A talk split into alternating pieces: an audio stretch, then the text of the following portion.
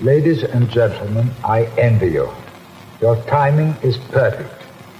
You come into the direct response business at the right moment in history. You're onto a good thing. ¡Hey! Bienvenido a un nuevo episodio de Marketing para David, un podcast dedicado a vos, David, que estás escuchando y que necesitas, como yo, armas de marketing para diferenciarte y competir con los gigantes de tu industria, los Goliath. Mi nombre es Javier Iranzo y hoy tengo unas ganas bárbaras de aprender a vender más.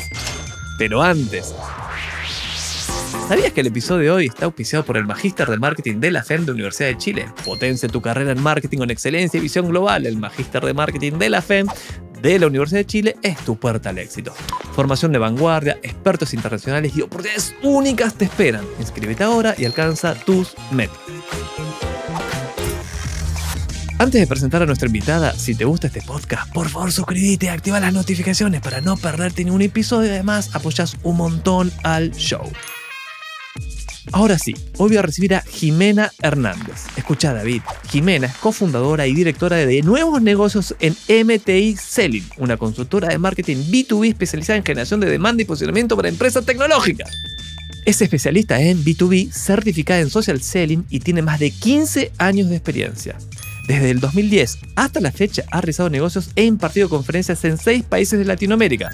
Se declara como una apasionada del multiculturalismo, oh, lo dije bien, los viajes y la transformación del trabajo.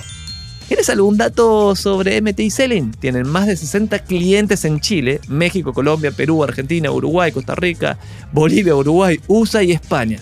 Algo deben saber. La invité para aprender los secretos de los campeones de la venta B2B. Estoy vuelto loco, necesito saber los secretos, así que vamos. Bienvenida, Jimena. ¿Te presenté bien? Sí, me presentaste muy bien. Gracias, Javier. ¿Cómo estás? Bienvenidos a todos a este podcast. Muy bien, estoy muy contento de tenerte acá. Pero antes de meternos a lo que vinimos, me gustaría que agregues algún dato freak así para romper el hielo y conocerte un poco mejor. Eh, bueno, soy muy... Te voy a contar algo freak que hice, más que nada. hasta ahora no puedo creer que lo hice. Me fui hace años de viaje al sudeste asiático y, cuando estaba en Singapur, sí, yo trabajaba mucho con LinkedIn, Digital Selling, cuando esto todavía no, no se hablaba mucho. Y dije, bueno, los quiero conocer y me mandé así a, a la oficina y había conocido una persona antes en la oficina el, día anterior, pero nada, o sea. Y dije que tenía una reunión con esa persona y me dejaron entrar con toda la, con todo lo que es Singapur, ¿no? Con la seguridad y, el control que, tienen. Yo fui, lo, hice igual y me conseguí la, visita y la persona me dijo, hey, nena, ¿qué haces acá? O sea, bueno, acá estamos, déjame por favor hacer un tour por la oficina. y bueno, diga qué buena onda me Súper jugada y arriesgada, tomás riesgo. Sí, sí, a morir, a morir. Yo creo que los emprendedores tenemos que hacer esas cosas para conseguir las cosas que queremos. Ahora sí, vamos a meternos a lo que vinimos. Pero la primera pregunta ya es un clásico, es ¿qué cojones es MT Selling y qué es el concepto para vos de social selling? Bueno, MTI Selling en realidad lo que sucedió fue que le cambiamos el nombre a la empresa porque en sus inicios era Marketing TI. En 2012, industria tecnológica, tomadores de decisión de más de 50 años, eh, marketing era prácticamente era algo, era como tirar la plata para ellos. ¿sí? Eh, hoy en día, después de la pandemia, ha cambiado mucho esto. Eh, y además eran presupuestos muy bajos para marketing. Entonces dije, bueno, este nombre nos está jugando en contra. Todos los presupuestos de la industria tecnológica iban para venta. Entonces, bueno, como para eh, no cambiar tanto, dijimos, vamos a poner marketing TI. Eh, MTI era nuestro acrónimo, vamos a seguir con nuestro acrónimo MTI, Selling, la palabra venta. Como ya se había empezado a hablar de social selling, social selling, lo que es venta a través de utilizando medios digitales, redes sociales. Eh, bueno, vamos a meter esta palabra. La mayoría de los clientes no se dio cuenta, entonces cuando uno a veces cree que hace cambios y ya llevamos cinco años en el mercado, nuestros clientes no, no, sea, la Jimena, Andrea, nos conocían a nosotros, no, no tanto el nombre. Qué buena historia, tal cual. En vez de, claro, porque el nombre era descriptivo, pero esa, esa descripción de, para esto es más marketing, yo también marketing, no, quiero ventas. El único éxito es el, éxito en ventas, así que buenísimo el, el renombre. Ahora, vamos a imaginar el caso hipotético de que yo, yo voy a estar representando una empresa B2B, o sea, que le vende de negocio a negocio, que vende tecnología. Y mi problema es, te llamo porque me dice, bueno, Jimé, me escuché el podcast y ah, necesito ayuda con, sí, con marketing, ventas, pero obviamente hago marketing porque necesito ventas y sí, tengo una empresa tecnológica y algo entendí del social selling, mira, estoy en LinkedIn activo, estoy haciendo cosas ahí. ¿Me puedes ayudar? Necesito cerrar negocios ahora, ahora, ya, pronto, el mes que viene. Tengo un buen producto, creo que tengo un buen producto. Pero además quiero construir como la infraestructura para que esto deje de ser un dolor para mí. Quiero, ah, quiero todo el tiempo estar haciendo marketing y ventas porque de eso vivimos acá. ¿Qué le dirías? ¿Qué le digo? O sea, primero, a mí me gustan mucho las analogías deportivas porque eh, esto funciona igual en la empresa. Entonces es, eh, vamos a jugar fútbol, te digo yo. Vos me decís, bueno, quiero salir campeón el mes que viene.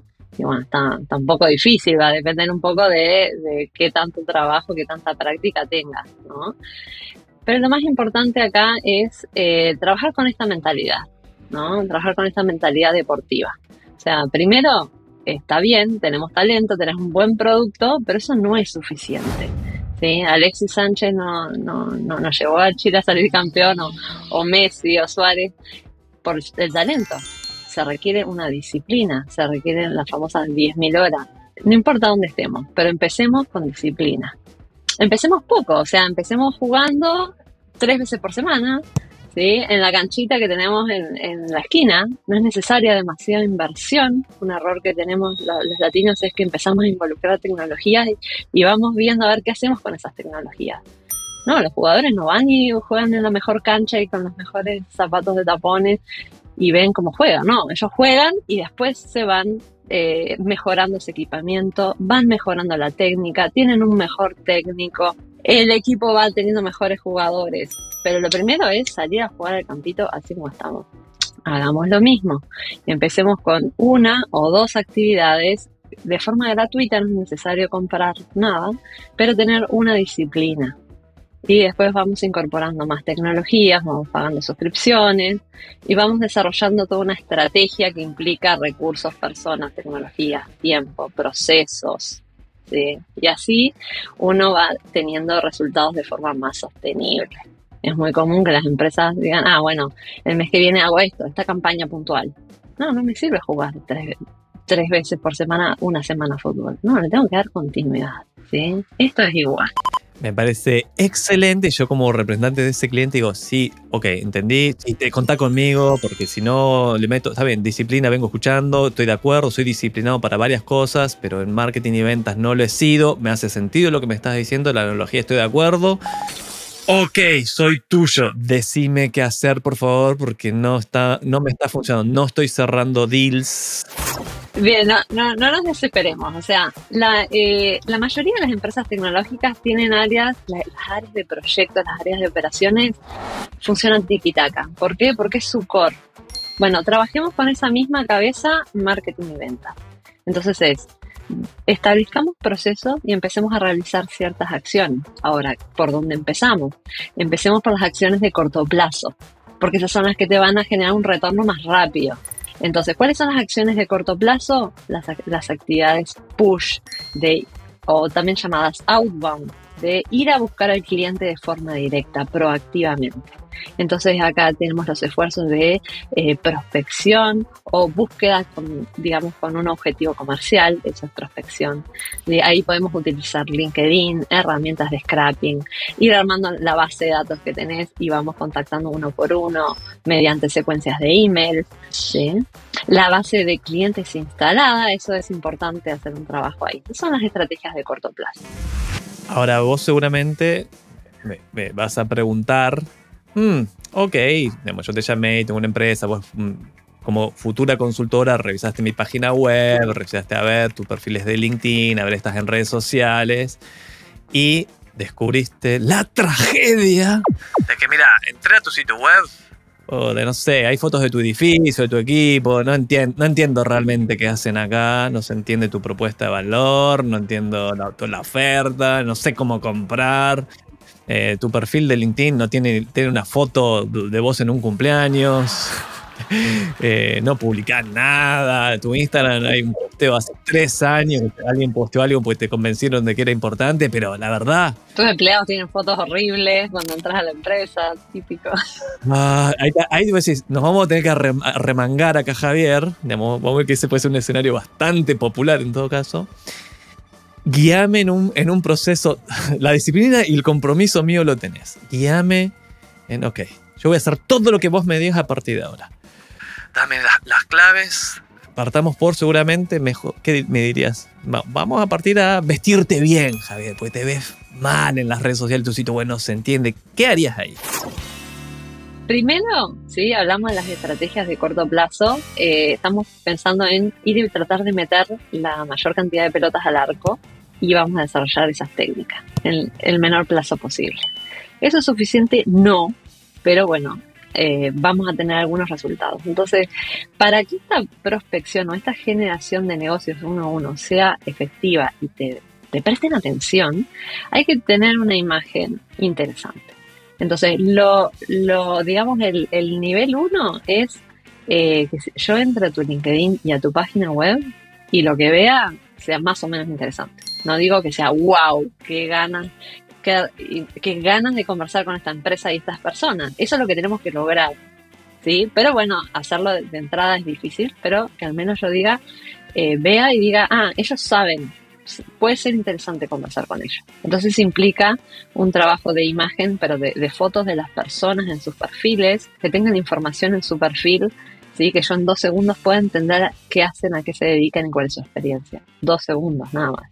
Y que la web tenga información ¿sí? y un diseño simple, pero que esa información me diga, ah, esta empresa tiene experiencia, saben hacer algo, al menos les voy a dar media hora de mi tiempo para conversar.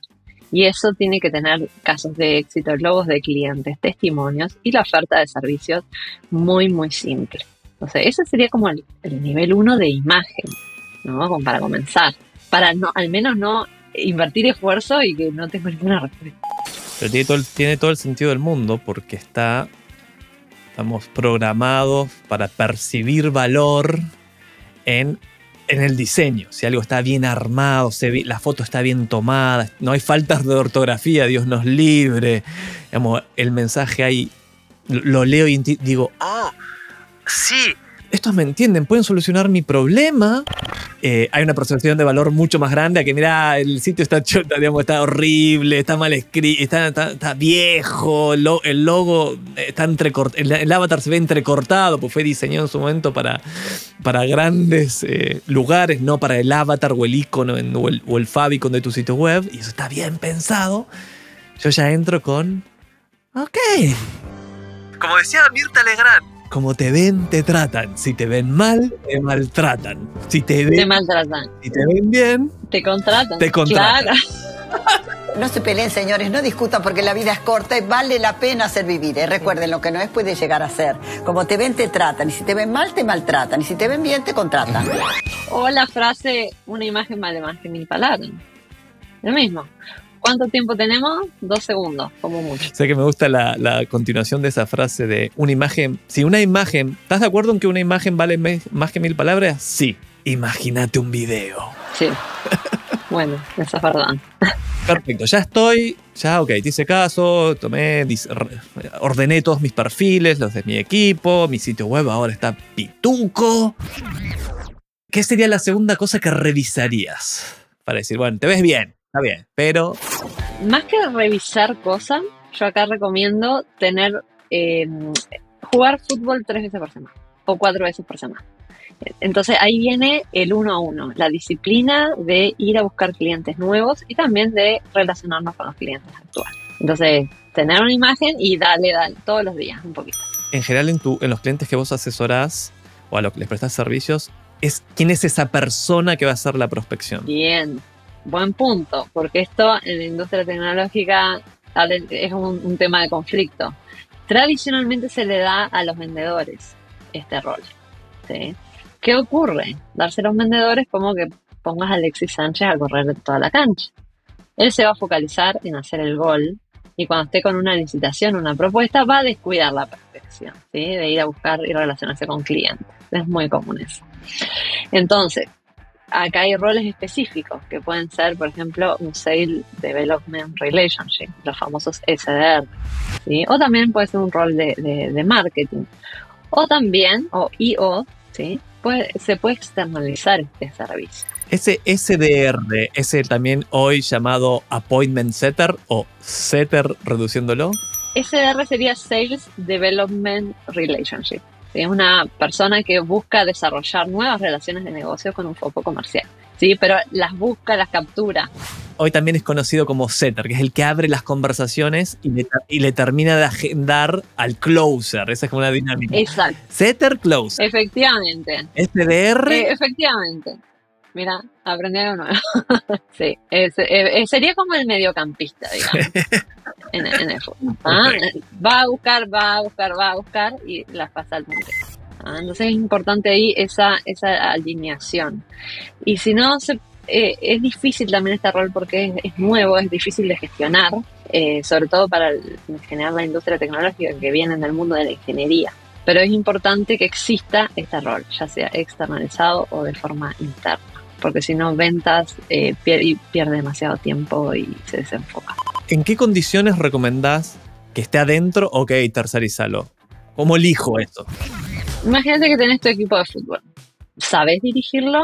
¿Sabes medirlo? ¿Sabes la dinámica? ¿Sabes eh, cómo hacer que ese equipo performe cada vez mejor? No, por eso te estoy, contratando, Jiménez, porque no sabemos. Bueno, entonces mejor empezar externalizándolo. Porque si empezás con estos recursos in-house, eh, digamos que los contratás y los, tenés internamente, eh, vas a perder mucha plata y mucho tiempo, la persona se puede frustrar, le puedes exigir de más o de menos. Entonces, eh, una buena alternativa, imagínate estás comprando a, un Messi o a un Alexis Sánchez, que ya sabe hacerlo ya sabes jugar, ya sabes, es bueno eh, tenerlo, generar buenos resultados e ir empezando a desarrollar las áreas internamente de a poco, porque eh, empezar de cero y desarrollar estas áreas y enseñarle a las personas y tener una dinámica lleva tiempo, no es de corto plazo, es una estrategia de largo plazo. Entonces ahí puede ser bueno empezar eh, tercerizando. Ahora, ese SDR o Setter. En el episodio anterior, anterior hablamos justo de los Setter, así que si de ahí venís escuchándonos, eh, haces un win, watch, en realidad es escuchar de corridito, el episodio anterior probablemente te hablamos de Setter, ahora te vamos a hablar de SDR, es, es, muy parecido al rol. Ese SDR que ahora está externo, está, está, yo lo subcontraté qué herramientas, qué le pido, cómo lo mido, qué. Ok, pues yo sé que el, trabajo final de ese CDR va a ser agendarme reuniones con potenciales clientes. Ahora, ¿qué input tengo que darle a ese SDR? ¿Qué material, accesos? ¿Qué tengo que darle para que pueda hacer, para que pueda jugar y patear los goals y ponerlo en, el área?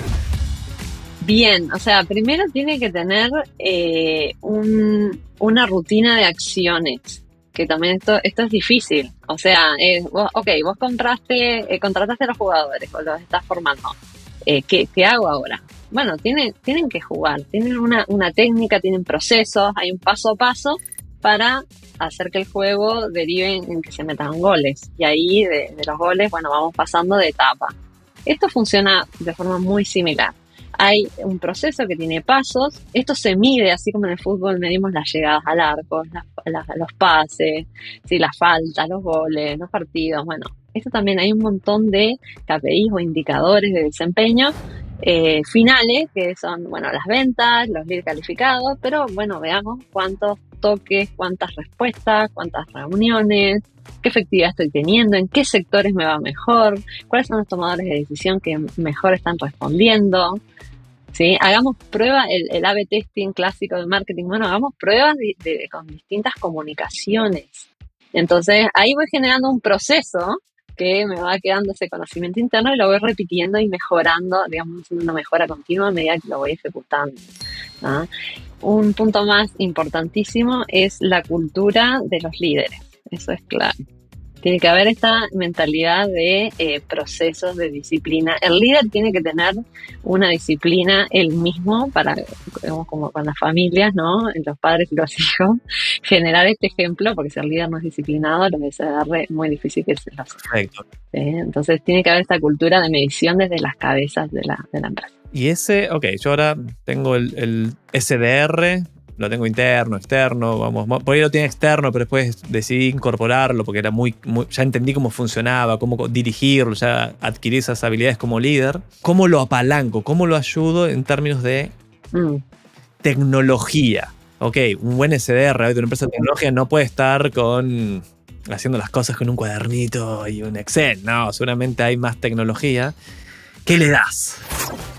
Primero, eh, no cometamos el error de comprar tecnologías y usarlas.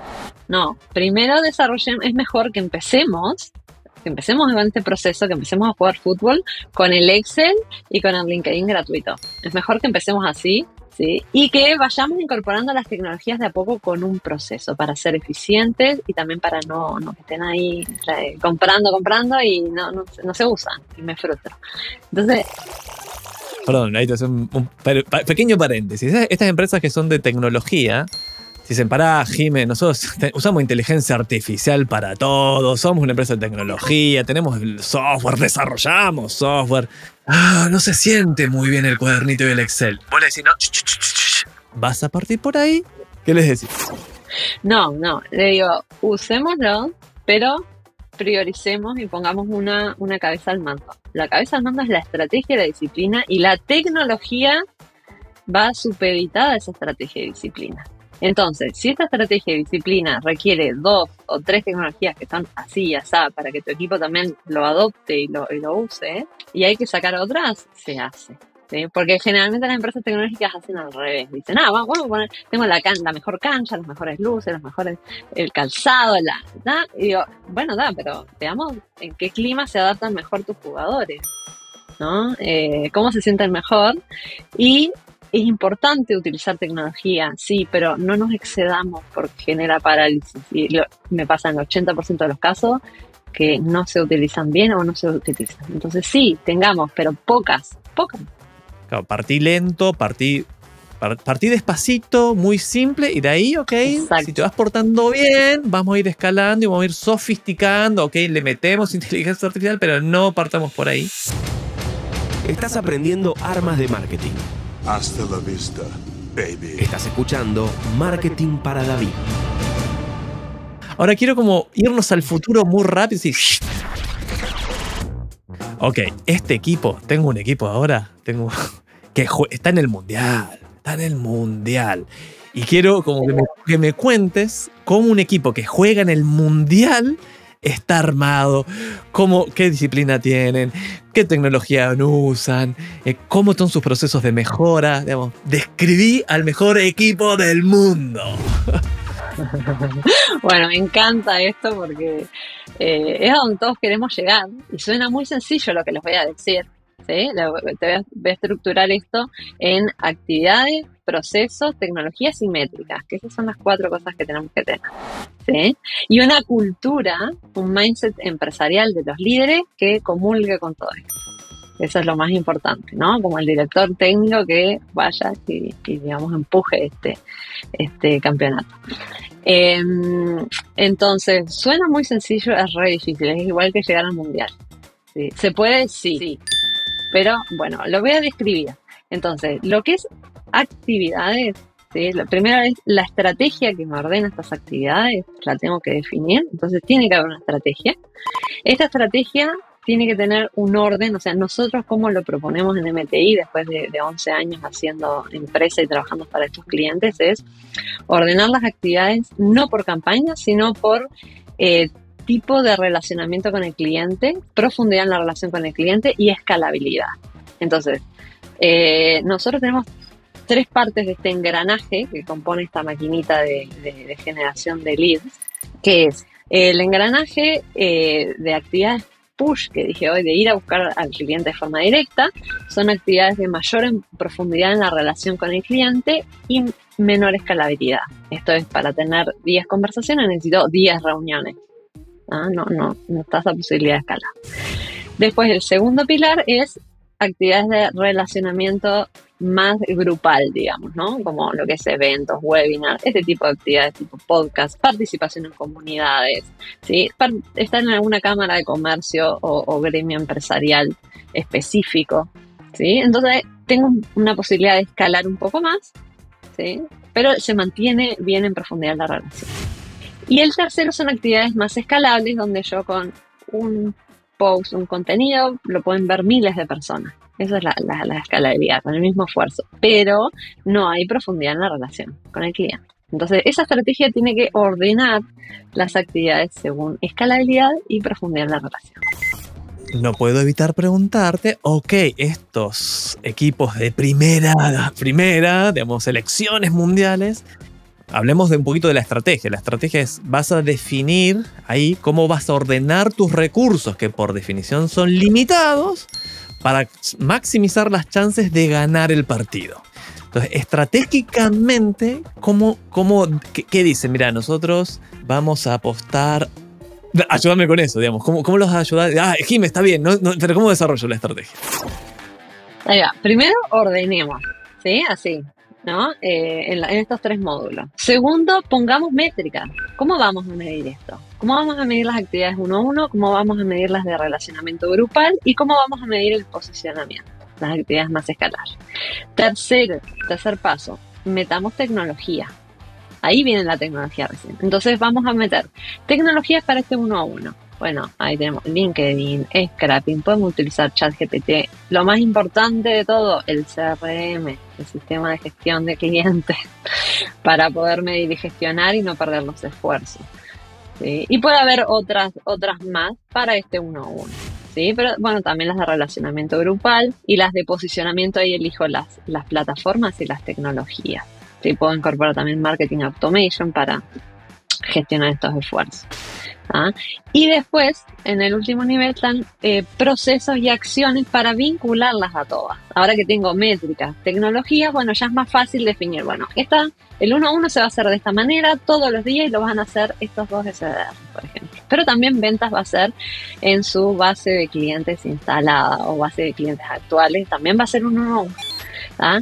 El relacionamiento grupal se va a hacer a través, por ejemplo, de una persona de marketing o también los mismos SDR pueden convocar para las charlas, para los webinars, para estos mismos podcasts, por ejemplo. Lo que es el posicionamiento, ¿quién lo va a hacer? Lo vamos a tercerizar, lo vamos a hacer internamente, vamos a encontrar todo un diseñador y ahí vamos planificando procesos y recursos y personas, o sea, eh, la inversión, quiénes lo van a hacer, lo vamos a hacer in, adentro, in-house o lo vamos a externalizar.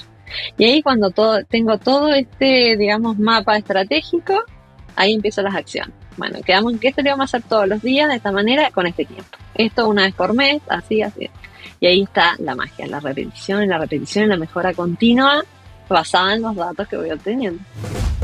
¿Sabes qué me hiciste pensar en, me acuerdo que esto por primera vez se lo escuché en un curso de Haspot hace varios años atrás, de, hablar de, mira, separa tus oportunidades, separalas, toda, toda esa audiencia que podés ayudar, que pueden transformarse en un cliente eventualmente, en MQL y SQL. ¿Qué es MQL? Es Marketing Qualified Lead, es decir, una persona que puedes marketear, pero no está lista para comprar de ninguna manera. Esa, ¿Qué vas a hacer con esa? Y la vas a nutrir, la vas a invitar a webinarios, le vas a regalar un ebook, vas a tener una llamada estratégica para no sé qué, le, vas a dar recursos, la vas a nutrir. Y cuando haya señales que hay que definir cuáles son, pasa a SQL que es Sales Qualified Lead. Ahí sí se ingresa el equipo de venta. Encuentran los goleadores pueden hacer su trabajo. Y también hablaban de, eso ya no era de Haspot, de la estrategia front-end y back-end. Decís, mira, vos tienes una, una, estrategia de vas a crear contenido, relacionamiento, vas a nutrir a esa audiencia que no está lista para comprar, que es la inmensa mayoría, y tenés esta back-end que son para los que están listos para comprar. Y me hacías pensar como estratégicamente, digo, mira, estratégicamente vos podés preguntarle, ¿ustedes son buenos para crear contenido? Hola, sí, nos encanta. Tenemos una academia interna donde entrenamos a todos nuestros eh, partners. Bueno, eso puedes usarlo, pues ya lo tenés ahí. Entonces, estratégicamente tenés un recurso que no sabías que podías explotar. O, hey, vos sos bastante charlatán. Eh, te gusta hablar, te- la reunión te la pasaste conversando y tirando insights, y sos muy crack, ¿eh? Decís al cliente, aparte se siente bien. Vos deberías tener tu propio podcast. ah, y ahí como estratégicamente empezás a ordenarle esos recursos. ¿Te hace sentido lo, lo que acabo de decir? Sí, sí, tiene todo el sentido del mundo. Así es como se tiene que hacer. Sí, yo, yo siempre propongo ir de lo más simple a, a ir sofisticando el modelo y la medición en el camino. ¿Sí? Le digo, a mis clientes les digo, mira, venda, eh, midan ventas, propuestas e interesados. Miren esas tres cosas. Después pasamos a algo MQL, SQL, ¿sí? Pero empecemos, empecemos. Podríamos hacer como una analogía, digamos, del fútbol. no sé si me va a coincidir mucho con el fútbol, pero mira, me escucha. Lo primero que tenés que hacer es verte bien. Te vas a comprar un buen equipo, una buena polera, los buenos botines. Te, vas a ver bien, para que cuando alguien te vea, esa primera impresión sea, "Ah, o sea, esto genera confianza porque Interesante. es interesante, está, está afeitado, qué, digamos, está- bien. Si tenés rastas, qué sé yo, capaz es más complicado, digamos, estás todo bien con las rastas. No, tenés que estar en forma, ¿no? Nadie se espera un jugador de fútbol. Exacto. Necesitas verte bien. Paso uno, vete bien. Paso número dos, tenés que ser interesante, tenés algo, tenés que poder decir algo. Y eso va a ir en tu contenido, che, tu blog, tu, podcast, tus posteos en redes sociales, tus posteos en LinkedIn, una red social, pero es más de, por supuesto, donde tu audiencia va a estar. Así que, si no sabías hablar, aprende a hablar. Paso tres, aprende a persuadir. Tenés que poder persuadir y ahí vienen las técnicas de venta, de cómo digamos, conectar con esa persona que podías ayudar y efectivamente llevarla de la mano a, bueno, acá está el sales call, la llamada con un vendedor o con un closer. Como esas son las tres grandes áreas que, que- una empresa B2B si, si desarrolla va a estar bien preparada para ir al mundial o para ir escalando la tabla. Sí, sí. Y se las desarrolla con continuidad. Calidad y continuidad. Marketing para David. Estamos perdiendo awareness. Ya no estamos en el top of mind del target. Hay serios problemas de branding y el top management tiene serios concerns. Secretos de marketing para derrotar a Goliat. Ahora vamos a meternos a otra sección y esto es. La vamos a nombrar En casa de herrero, cuchillo de palo, no. Vos, Jimena, en MTI Selling, ¿cómo? Que por supuesto, vos no vendes tecnología, pero estás ahí, trabajás con esa, con esa industria. ¿Cómo es tu proceso para ganar clientes? Eh, nuestro proceso para ganar clientes es, eh, aplicamos nuestra propia metodología, la aplicamos, eh, de hecho últimamente la aplicamos muy bien, en su momento cuando la desarrollábamos no la aplicábamos del todo, pero ahora con el tiempo y la práctica lo fuimos, eh, ahora sí está muy bien aplicada. Entonces tenemos eh, personas de distintos seniorities haciendo esta prospección uno a uno. Eh, tenemos la, parte de relacionamiento grupal, que es una escala personalizado, hacemos eventos, eh, webinars, participamos en espacios de terceros también, que eso, es importante. Y eh, yo personalmente, que esto también me gustaría como eh, que lo aplique más mi equipo, es participación en comunidades específicas de, con profesionales que son especialistas en determinado tema. Yo, por ejemplo, participo en, en Mujeres de Alta Dirección y eh, Fundadores de Empresa. Ah, ¿no? Buscar ese- más, más esos detalles. Y el tercer pilar lo aplicamos generando contenido. Entonces ahí la generación de contenido se basa en, la mayoría son posts escritos. Por eso como vos decías, ah, tenés que aprender a hablar. Lo importante acá es eh, desarrollar el contenido que uno se sienta más cómodo también. Sí, no, no todos tienen esa, ese, ese carisma, esas ganas, o les sale tan bien, pero hay mucho que les sale muy bien el contenido escrito, escrito, analítico, más de infografías, más de papers, más de diagnósticos, y eso está muy bien. Artículos también hacemos, y hacemos eh, esto últimamente cada vez más el desarrollo audiovisual. Empezó más webinars, ahora hacemos más cápsulas de video en los últimos años, que es lo que nos ha costado más. ¿sí? Nosotros nos iba mejor en lo escrito. Pero está, está bien, lo importante es, eh, algún día vamos a tener el podcast, yo creo que eso es, eh, ya hace años que lo estoy proponiendo. Vamos a hacer un pequeño paréntesis ahí, pequeño paréntesis, porque, es porque este episodio está auspiciado por Junio Marketing, además de, de la FEM de Universidad de Chile. JunioMarketing.com es mi consultora de marketing. ¿Y sabes cuál es mi hack número uno? Lejos, lejos, lejos, lejos, lejos, para construir una máquina de contenido de funcionamiento perpetuo poniéndole mínima energía, máximos resultados, es, adivinaste, el podcast. ¿Por qué? Lo de lo picheo muy rápido. Porque yo invierto una hora a la semana, porque como ahora estamos trabajando con vos, y gané varias cosas. Uno, me entretuve un montón conociendo a una persona súper cool que por ahí no me hubieses dado un café. No me digas que sí, no me lo hubieses dado si simplemente yo te decía, hey Jime, ¿me podés dar una hora de asesoría gratis? Decís, no, que sos, sos un irrespetuoso, nosotros, esto es un trabajo, cobramos. Pero si te digo, ¿puedo darme una hora de asesoría gratis? Pero lo voy a grabar en mi podcast. Eh, venís. porque hay una transacción, porque porque tu contenido va a ir a una nueva audiencia que por ahí no llegabas. Entonces ahí, ahí hacemos esa transacción. Dos, saco contenido. El podcast se publica, por supuesto, en todas las plataformas de podcasting, que son varias, además de Spotify. Después sacamos clips 12. Hay 12 clips que salen de este podcast, que se publican en todas las redes sociales. Sacamos stories, para eso hicimos las fotos al principio. Se publica también eh, ahí. Mandamos un email a la base de datos diciéndole, hey, mira, hay un nuevo episodio, acá está. Entonces es tremendo. Diría que ha sido mi canal favorito para generar clientes para mi consultora. Así que te lo recomiendo. Podemos charlar después de este episodio y te digo cómo se hace, cuánto cuesta, cuánto, cuánto tiempo demora. ¿Hay algo más en tu proceso? No, me encanta, me encanta. Yo escucho los podcasts, así que me encanta. Sí, y además, como te decía, si pasás del episodio 21 o sea, si partiste un podcast y pasaste el 21, estás en el 1% de los podcasts que se mantienen vivos. no, honestamente, no es tan difícil hacerlo. Ok, ¿algo más de tu proceso para generar clientes que con David deberíamos robar? Digo, copiar, digo, inspirarnos. inspirarnos. sí, a ver, es como, de nuevo, o sea, es, eh, vos decís, perfecto, puedo aprender teóricamente cómo se juega fútbol y todo el mundo sabe yo sé jugar fútbol, o sea, pero otra cosa es ir y, hacerlo. Entonces, eh, yo recomiendo ir eh, desarrollando esta, esta disciplina uno a uno, uno varios, relacionamiento grupal, uno miles, que es la parte escalable, eh, con acciones, actividades que uno vayan transformando mejor. O sea, no hay reglas si vos me decís, ok, el podcast, yo te digo, bueno, las cápsulas de video, o los webinars, o los, los artículos, porque también está uno en las habilidades que uno tenga también, ¿no? En las habilidades que tenga tu, tu, tu equipo. Lo importante es que los datos mandan. Entonces, midamos, midamos, midamos lo que nos performa mejor. Tengo un cliente que lo que le performaba mejor era hacer workshops más tipo eh, con demo, muy personalizado, porque los clientes no querían exponerse y verse por una audiencia muy, muy más relacionada con bancas, finanzas, telco.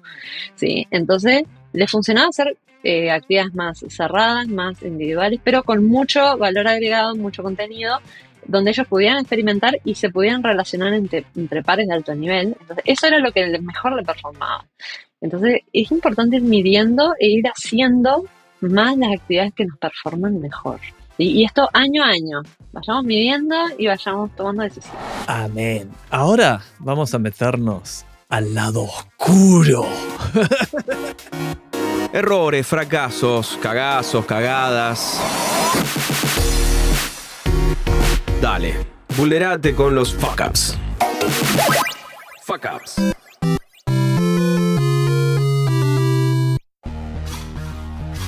Imagino en todos estos años. La mayoría de las cosas. Vos misma has cometido. Te has mandado fuck ups, así se, se llama el nombre de la sección. Y has visto fuck ups de clientes. ¿Cuáles son los mayores fuck ups que has visto estos años y de los cuales con David debemos aprender y no cometer? Como cualquier disciplina, eh, van a ver que la, la, mayoría de las cosas salen mal al inicio y es importante no desmoralizarse porque estamos, estamos aprendiendo lo importante es no volver a cometer el mismo error. Eh, los fuck ups que he visto es, em, sobre todo con el manejo de la base de datos, es no clasificar eh, bien la, base de datos y, por ejemplo, mandar un email a, una base de contactos en CRM y ofrecer algo a los clientes actuales. Es muy, muy común. Con lo que es la prospección también. Llega un nuevo CR y te toca a tu cliente que es más difícil y le ofrece algo y dices, ay, pero ¿cómo? sí. Entonces, esos son los, lo que es la gestión de los, de los datos, tanto en LinkedIn como en CRM. Y tocar a los clientes actuales. Sobre todo los que a veces tenemos algún conflicto. Y, y fuck-ups que digan, Jimena, hemos hecho todo lo que nos dijiste, hemos implementamos todo, que la disciplina, tengo la, la- la- la estrategia, los pero no me funciona. Y vos revisás, ah, pero pará. Eh, voy a decir, tu oferta es muy pedorra, digamos, es una oferta, digamos, no, no, no calienta a nadie. Eh, ah. ¿Ves algo de eso? Sí, pasa. Eh, un error muy común de la, en la industria tecnológica es la, falta la, falta de personalización. ¿sí? Eh, se hacen partners de una marca, ¿sí? como mm, digamos un distribuidor minorista, y dicen, ah, yo te implemento esto y te ofrezco horas la media. Eso es como una bolsa enorme. Bueno, está, cuando necesite algo te, te llamo. Entonces lo mejor es paquetizar, tener al menos unos dos o tres productos que aunque no existan en la tecnología, existen en el papel, como un productito específico para una industria que soluciona algo con una jerga específica para esa industria y esos tomadores de decisión. Y proyección de logros, y ojalá respaldado por casos de éxito. Entonces ahí ya tenemos un producto ante la mente del cliente. Uy, qué buen hack te acabas de pasar. Es lo mismo, a ver, es el mismo producto, pero lo empaquetás diferente para que la persona que va a mirar esa oferta diga, diga ¡Uh! Eso es para mí. y por lo tanto ahí pasan dos cosas recontragrosas. Una es, sí, te prestan atención porque dicen, eh, esto es para mí, y el valor percibido aumenta. Porque es algo tailor-made, es específico, soluciona para mi industria en particular. Así que espectacular. Y quiero conectar con un FACAP propio de los últimos 15 años. Yo también tengo un negocio B2B. Yo, mi, mi consultora, juniomarketing.com, anda a chequearla, David. Trabaja con empresas B2B de servicios. Y mi FACAP, que me doy cuenta como ahora, esto es como bastante reciente, es, ah, mi oferta, no el descuento, porque se, se confunde que de oferta es el descuento, mira, 20% off, porque eso nos compró el retail. Pero mi oferta, es decir, lo que tengo para ofrecerle a mis clientes, puede ser muy contundente, puede ser muy robusta, puede ser irresistible, al punto tal de convertirme en un, eh, en un monopolio, digamos. Es, hay uno en el mercado que solo ofrece tanto como yo. Y eso es lo que me tiene obsesionado en este momento, inspirado por el libro de Alex Ormosi, eh, 100 Million Offers. Espectacular. Así que sí, trabajar sobre ofertas es re, importante y no haberlo hecho se considera un faca. Atajos que ahorran tiempo, dinero o ambos. No me hice rico firmando cheques, señor. Es hora de los hacks. ¿Qué hack has implementado últimamente que te ha ahorrado tiempo, dinero o ambas? Bueno, una es eh, usar ChatGPT, ahorra pila de tiempo. Pero usarlo bien, ¿no? Es como, eh, tengo este servicio, tengo este nuevo producto que hicimos, tengo, por ejemplo, un soft landing para ir a México o para venir a Chile, que lo, que lo desarrollamos recientemente, es a qué tipo, dentro de la industria tecnológica, a qué tipo de empresas le puede interesar, a qué tomadores de decisión les puede interesar, o qué temas le interesan a ellos como para ir desarrollando contenido. En ese sentido me ha ahorrado mucho tiempo. ¿Qué es un soft landing? Soft landing eh, es como un aterrizaje suave, digamos. Es como entrar a un país, pero no, no, no, no chocar el avión. Llegué, armé la oficina, no. Estás desde tu país testeando el mercado, viendo, tratando de generar reuniones sin ir. Ah, perfecto. Vas haciendo iteraciones, vas probando y vas generando resultados de a poquito con poca inversión y poco tiempo. Sí, es que me pasa mucho con. Hay mucha gente todavía como que siente vergüencita en confesar que usa ChatGPT como loco. Es, no, está muy bien. No. Contrata el plan Plus y te va a hacer la vida mejor ni hablar. Está, yo creo que pasó el, como el, el hype de ¡Oh! Quizás la idea no era para tanto. Es para tanto siguiéndole hace tu vida más fácil. La mía la hace. Sí, pero no le, no le hagas hacer todo. no, hacelo vos, hacelo bien, pero usalo para, eh, digamos, una herramienta. No, no, a pedirle todo. Tal cual. Si, si no te hace todo, es porque se lo estás pidiendo mal. Estás pidiendo mal o muy genérico, hay que ser muy específico. Y lo otro, Javier, que esto sí les va, les va a ser muy útil, es eh, estandarizar las comunicaciones lo más posible, pero que el cliente no se entere. No, el cliente tiene que ver las comunicaciones y siente que ese mail yo lo hice a mano para él, solamente él. Entonces yo tengo estandarizado unos 10 mensajes más o menos diferentes para distintos nichos, con, que, donde le hablo de problemas distintos con ejemplos distintos. ¿Ah? Y después lo, lo adapto igual. Total. Y eso sí te lo va a hacer ChatGPT perfectamente, pues le decís, esta es la industria, este es mi cliente ideal, este es el rango, este es el, la, la- no sé, el, el producto que tenemos, créame un mensajecito eh, y te los va a hacer. Yo por lo general lo hago yo porque tengo ya sé lo que lo que hacer para desencadenar una emocionalidad en el cliente para que me responda. De tantos años de experiencia lo he logrado. Lo que sí le paso después le digo, mejóramelo, hacémelo más informal, más formal. Me gustaría saber ahora el stack ideal de estos, de los campeones del mundo, los que están jugando, vos decís, estás orgulloso, decís, sí, estos los formé yo. ya no me necesitan porque juegan solos y demás. Pero, ¿cuál es el stack de tecnología ideal? ¿Qué usan los cabrones de los campeones del mundo de B2B que venden software y demás? me, me encanta tener clientes así, que vos ves que finalmente incluso hasta tienen muchos más recursos de los que vos le proponés y, mejoraron mucho más de lo que vos les dijiste. Entonces, eh, eso para mí es, una, eh, es genial, ¿sí? Como ver crecer a un hijo, ¿no? que te supera. Eso es genial.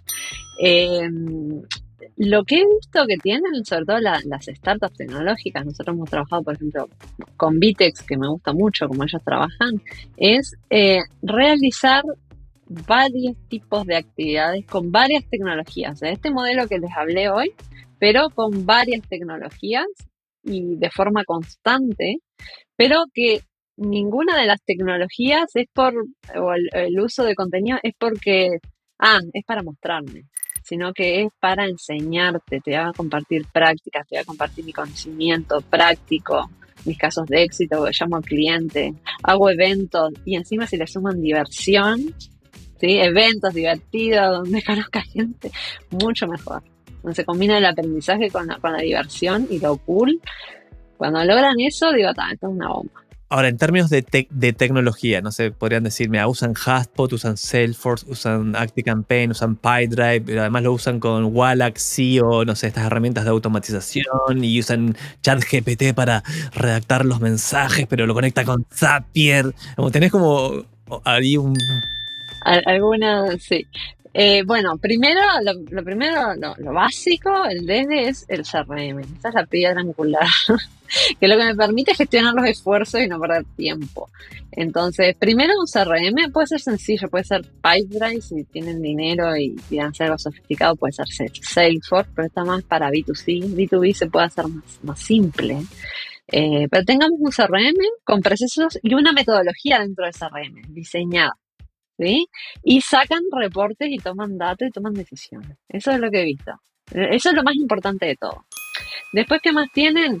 Tienen, herram- tienen Sales Navigator para hacer filtros más. es- LinkedIn Sales Navigator, es la cuenta eh, para ventas.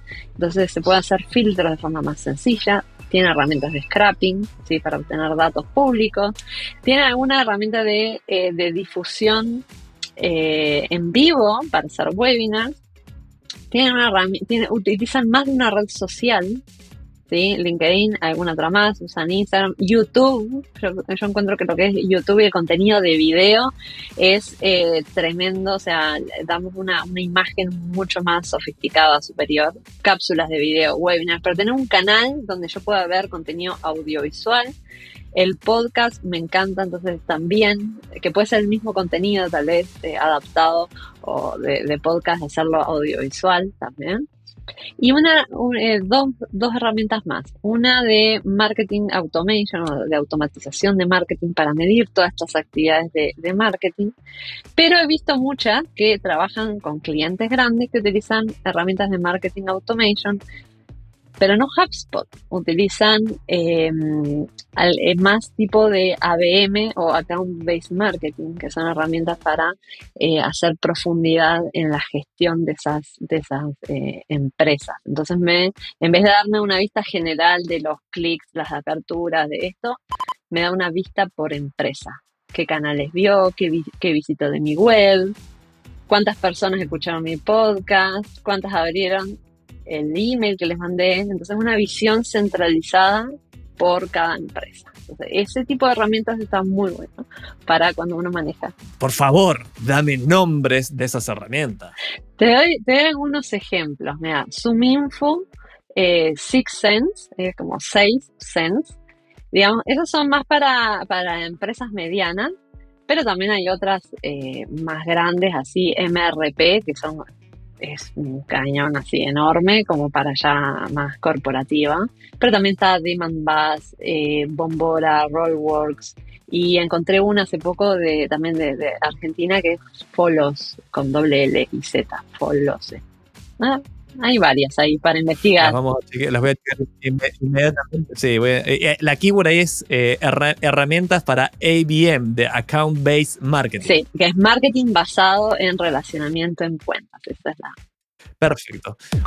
Última sección del show. ¿Hay algo que no te pregunté? Y te lo debería haber preguntado y hubiésemos aprendido un montón. Bueno, ¿cómo hacer negocios en los distintos países de Latinoamérica? Eso hubiera estado entretenido con anécdotas. Y es re difícil. No, preguntame, no puedes dejarme así, tenés que contarme muy rápido, eh, darme la respuesta a esa- a esa pregunta. Bueno, y más siendo mujer, no, no es nada fácil. Es más difícil. Sí. Mira, a mí me ha ido bien. Siempre, como la anécdota que te dice de LinkedIn en Singapur, ir y, y ver cómo resolver y cómo hacerlo. Y después vas buscando la- las maneras de, de hacerlo. He hecho cosas muy locas para lograr. sí, para lograr reuniones, para, para generar credibilidad también. O sea, me ha pasado en, en ciertos mercados que, que es re difícil de tener que, cuando me tocó abrir un mercado en México, de tener que inventar un socio en Miami, por ejemplo, de que todo lo conversaba con ese socio, ¿sí? que tenía más socios en la empresa, por supuesto, porque cuando decía que éramos dos mujeres las socias, no me decían al final de la reunión, bueno, y cuando lo converses con tu jefe. ¿sí? Y también demostrar mucho conocimiento, o sea, ¿por qué alguien de otro país te va a comprar? Y me toca con muchos tomadores de decisión que la mayoría andan en los 50 años, ¿por qué le va a comprar a alguien más joven que viene de otro país, no te conozco? Y bueno, tenés que ir con toda una batería de eh, contenidos que parezcan una clase académica. Entonces me pasó a desarrollar presentaciones y contenidos pensando en así, yo le tengo que dar una clase. Buena muy buena historia, sí, te la rebuscaste y te hizo más fuerte todo ese proceso. La rebusqué. Sí, sí, sí. Y de inventar historias para escuchar lo que quieren escuchar, bueno, si así generan confianza. Yo te doy un buen servicio, en eso no te mentir. Da igual, pero, te- pero lo- habrá que contar la historia correcta.